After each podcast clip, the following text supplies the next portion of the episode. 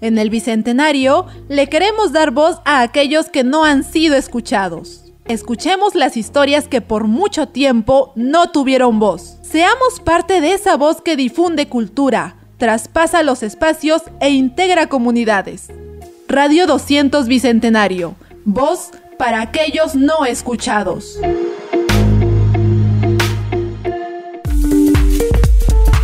Tenemos contenido variado para tu entretenimiento. Radio 200 Bicentenario. Voz para aquellos no escuchados. Del horno a tu mesa, Pizza Fabricios. Contamos con una selecta variedad de pizzas, americana, hawaiana, hawaiana con chorizo, pepperoni, parrillera, carnívora, cuatro quesos, siciliana. Pizzas Fabricios, del horno a tu mesa. Para delivery 963-910103. Estás escuchando Radio 200 Bicentenario. Voz para aquellos no escuchados.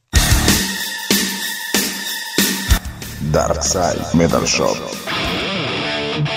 La mansión del metal. Polos, polerones, revistas, CDs y cassettes. Encuéntranos en el sótano de Solari Plaza, número 036. Darkside Metal Shop, el sótano de Solari Plaza, número 036. Darkside Metal Shop. Estás escuchando Metalhead, transmitiendo desde Tacna hacia el mundo, todos los sábados, 15 horas, Perú.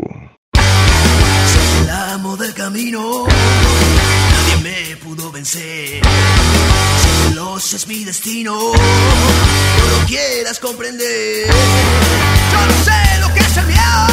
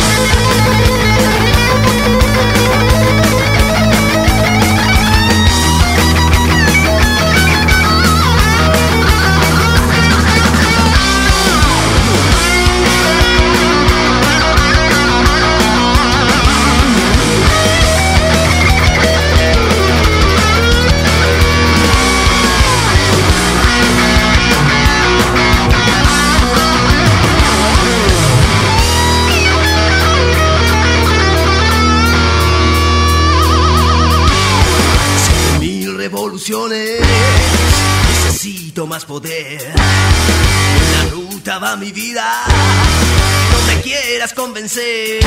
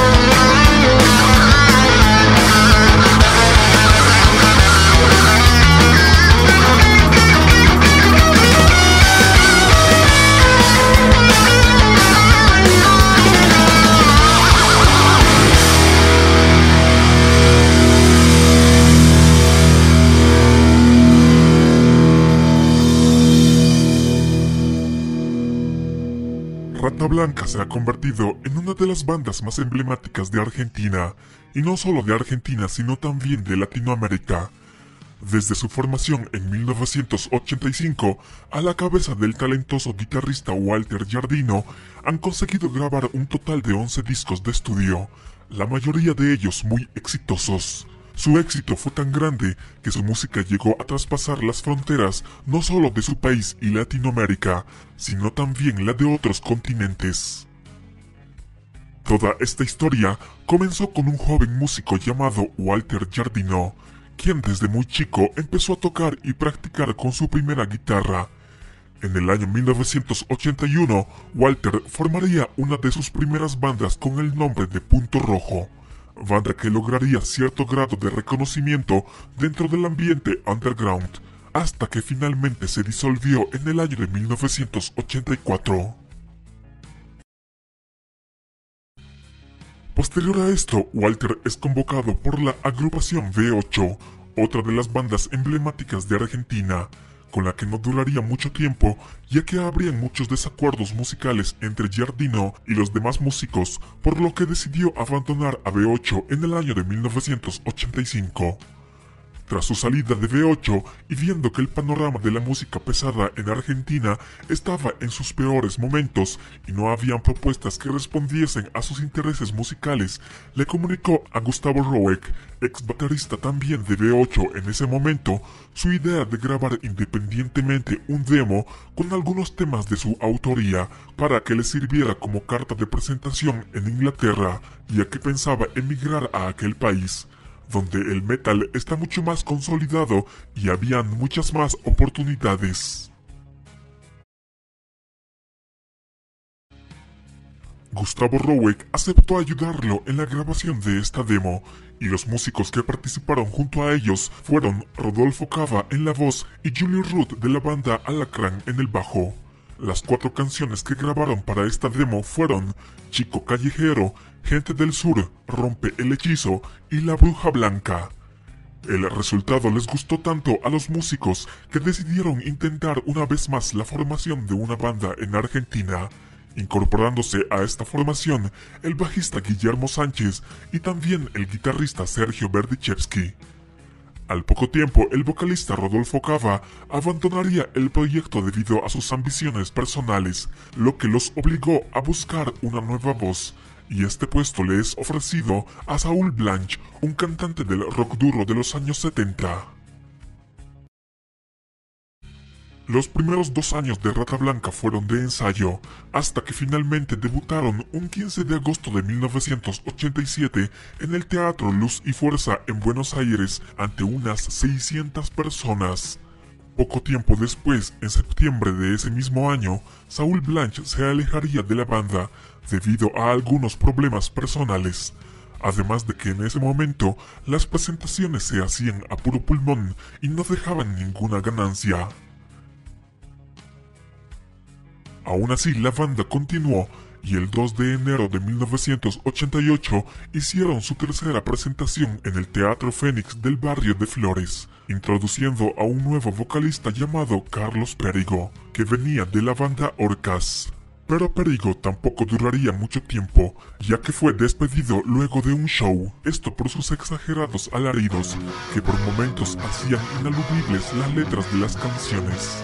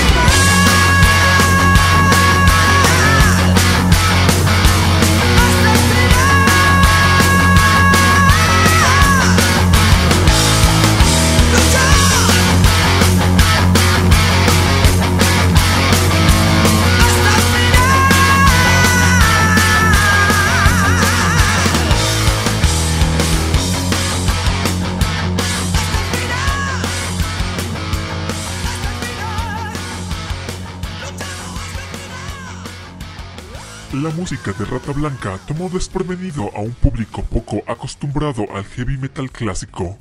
Su música también terminaba el mito y el estereotipo de que los metaleros eran personas con poca cultura musical, ya que la banda tenía la potencia y la rítmica de un heavy metal que iba sumado a estructuras melódicas y armónicas de la música clásica, como Paganini, Bach, Mozart, Vivaldi y Beethoven. Y debido a la calidad de su música, pronto reciben una oferta de Polygram para grabar el que sería su primer disco.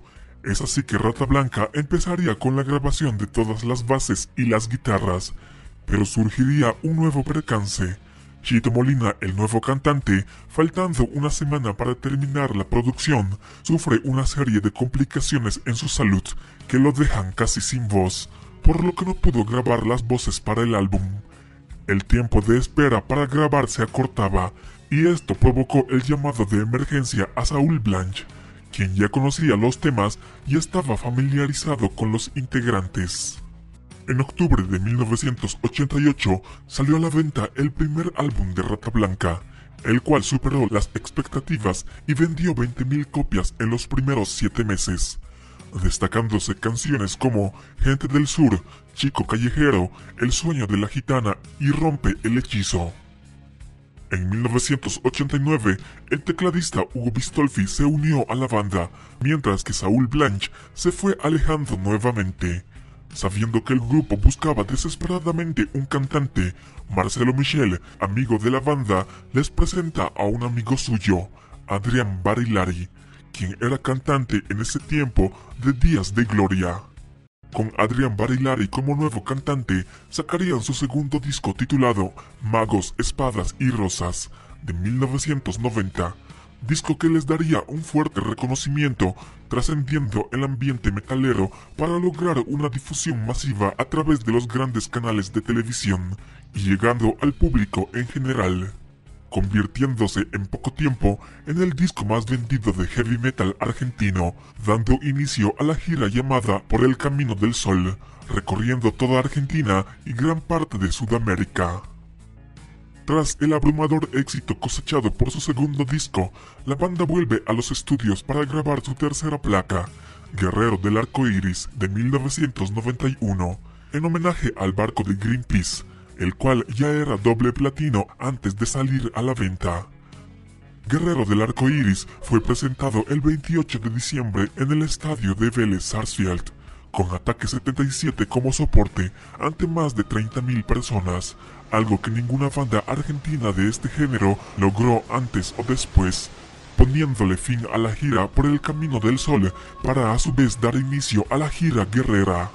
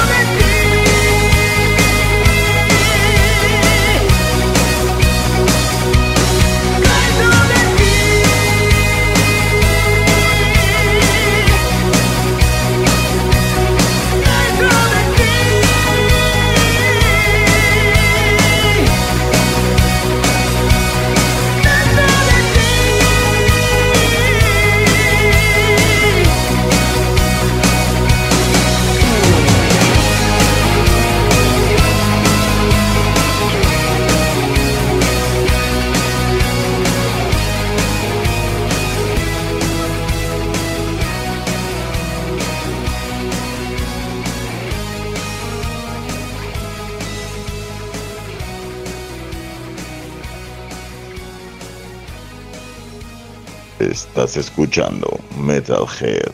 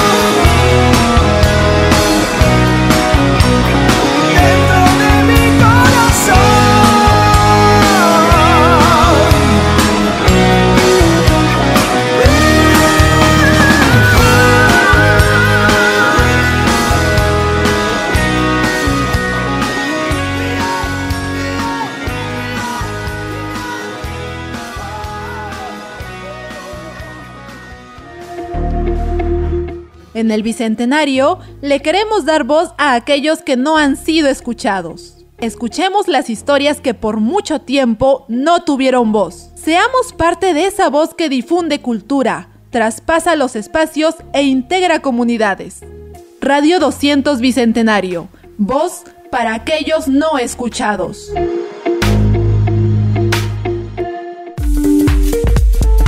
Tenemos contenido variado para tu entretenimiento. Radio 200 Bicentenario. Voz para aquellos no escuchados. Del horno a tu mesa, Pizza Fabricios. Contamos con una selecta variedad de pizzas. Americana, hawaiana, hawaiana con chorizo, pepperoni, parrillera, carnívora, cuatro quesos, siciliana. Pizzas Fabricios, del horno a tu mesa. Para delivery 963-910103. Estás escuchando Radio 200 Bicentenario. Voz para aquellos no escuchados. Darkside Metal Shop. La mansión del metal. Polos, polerones, revistas, CDs y cassettes. Encuéntranos en el sótano de Solari Plaza, número 036. Darkside Metal Shop, el sótano de Solari Plaza, número 036. Darkside Metal Shop. Estás escuchando Metalhead, transmitiendo desde Tacna hacia el mundo, todos los sábados, 15 horas, Perú.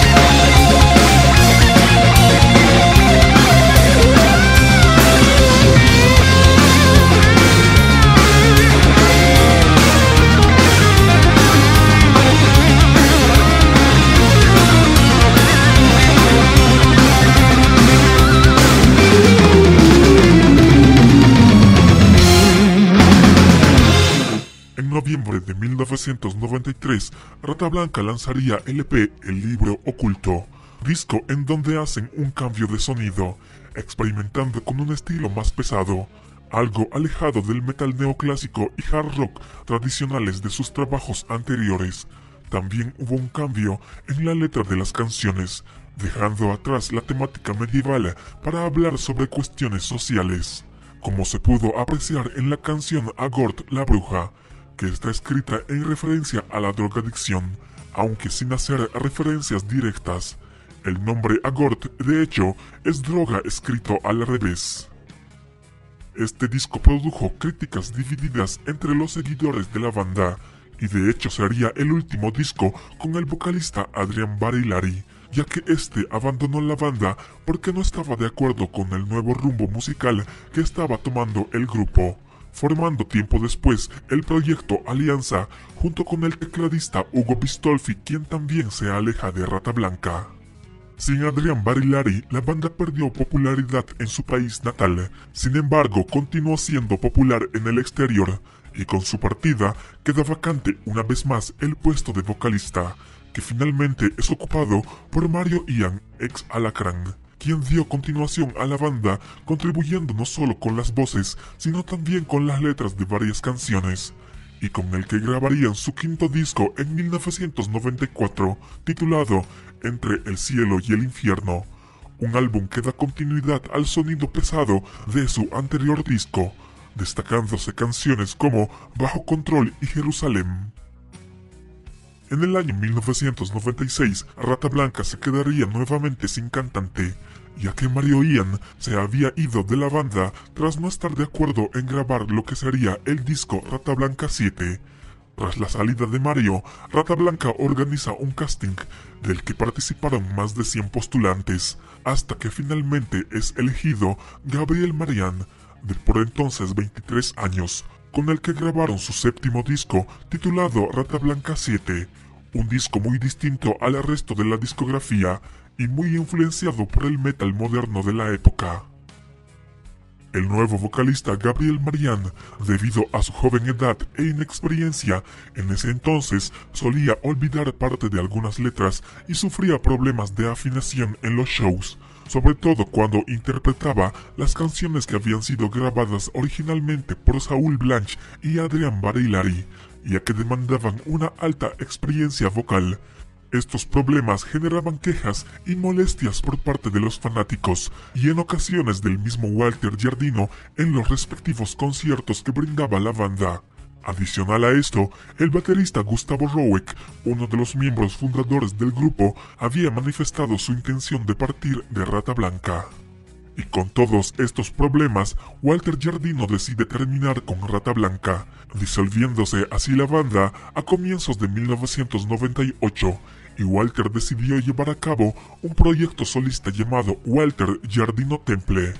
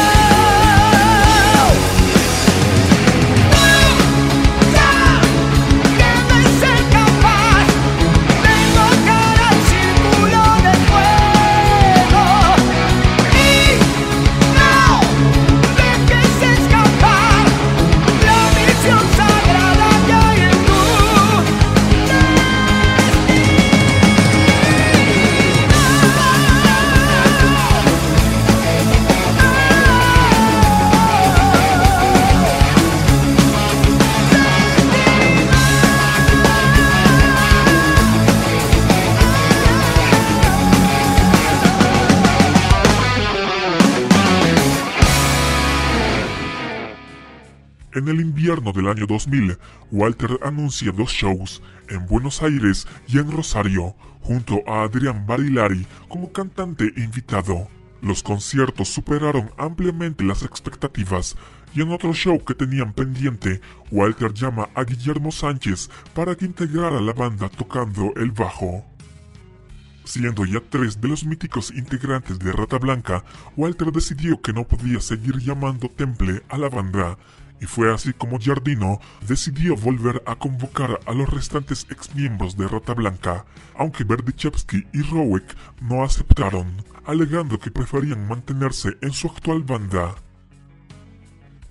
De este modo vuelve Rata Blanca, ahora como quinteto, siendo Walter Giardino el único guitarrista, Adrián Barilari el vocalista, Hugo Bistolfi el encargado de los teclados, Sánchez el bajista y Escarcela el baterista. Y con esta alineación, la banda grabaría la que sería su trilogía de oro, El Camino del Fuego del año 2002, La llave de la puerta secreta del año 2005 y El Reino Olvidado del año 2008 y debido al éxito de este último, en el año 2009 lanzarían la versión en idioma inglés del disco El Reino Olvidado, y para esta grabación contaron con la ayuda del vocalista escocés Doggy White, ya que Adrian Barilari no tenía buena fonética en el idioma inglés para llevar a cabo esta grabación.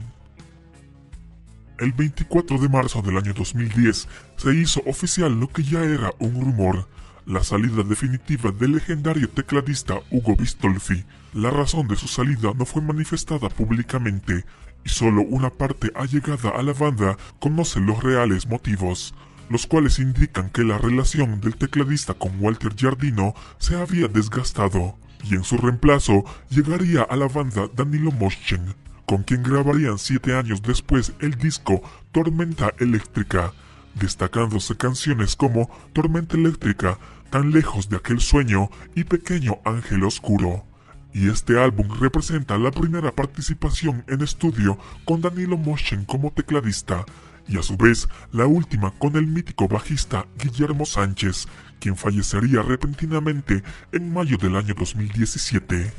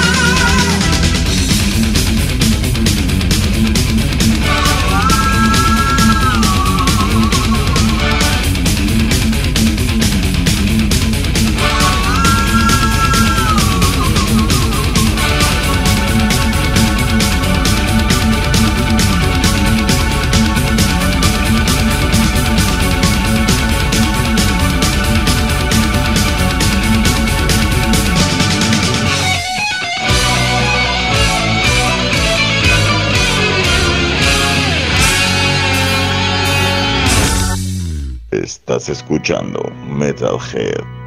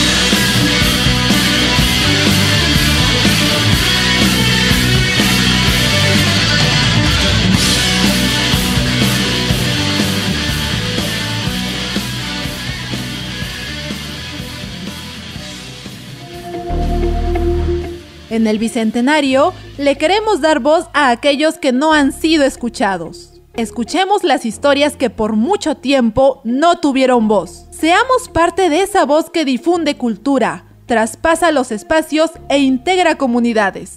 Radio 200 Bicentenario. Voz para aquellos no escuchados.